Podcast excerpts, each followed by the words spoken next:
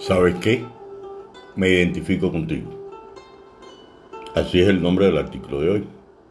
No dudo de conocer de una persona cercana, amigo, familiar, vecino, compañero de labor o conocido, con la cual has compartido en algún momento de tu vida una relación de hermandad laboral, amistad, inclusive cuando han sido amigos de amigos, que en alguna ocasión compartieron saludos en una fiesta, discoteca, en una salida al mar, al cine y de pronto llega a ti la noticia de que falleció por una enfermedad, la cual impera y otras, y no tienen distinción ni de edad ni de clase social o por alguna otra razón, accidente, etc., indiscutiblemente que te mueve el piso.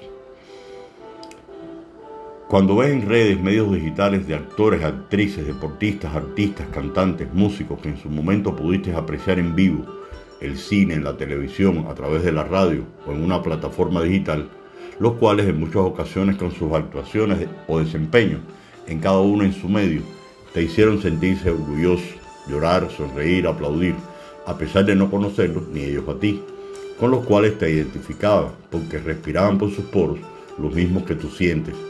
Idiosincrasia, el modismo a la hora de hablar que te identifica con solo abrir la boca o con un gesto, o con un pasillito contoneo de tu cuerpo a la hora de bailar.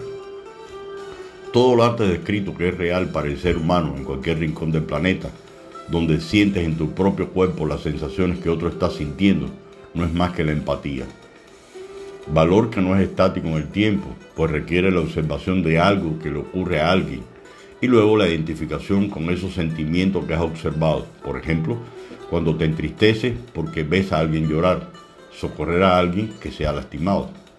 Hay quienes consideran que esta cualidad, que al tocar sentimientos te hace sensible, hiere susceptibilidades, se considera un fenómeno subjetivo personal, pues precisamente los sentimientos tienen la característica de ser completamente individuales y percibir los de otros siempre bajo una mirada personal. A pesar de que no se nace con empatía, sino que se va desarrollando, unos más, otros menos, en la medida que enfrenta las circunstancias, tropiezos, se cometen errores y de ahí el posible aprendizaje que va calando de forma gradual o sorpresiva. Ante un hecho que te golpea como puede ser el fallecimiento de un ser querido, amiga, compañero de trabajo, etc. Y que se vuelque en tu interior, manifestándose de formas tan disímiles y no esperadas como respuesta del sistema nervioso. El docente, el profesor, el maestro, presenta ante sí un caldo de cultivo entiéndase factor o ambientes propicios para el desarrollo de una cosa generalmente perjudicial. En potencia, en su aula de clase, laboratorio, tras la pantalla de su computadora personal o tableta u otros recursos tecnológicos, cuyos estudiantes provienen de hogares cuyos entornos difieren significativamente, familias disfuncionales, padres divorciados, domicilios cuyos habitantes no los apoyan lo suficiente ni en la academia, al no tener la escolaridad para ello y sentimentalmente en pocas ocasiones, aunque esto último no será nunca justificable. ¿Qué hacer? ¿Cruzarse de brazos?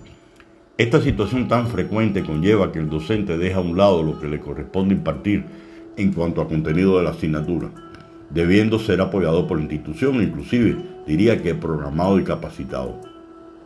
Estando en lo correcto para abordar esta problemática como una actividad grupal o de ser individual en un momento extracurricular, pero más que necesario, y abordar porque nunca se sabe cuándo podría ser tarde.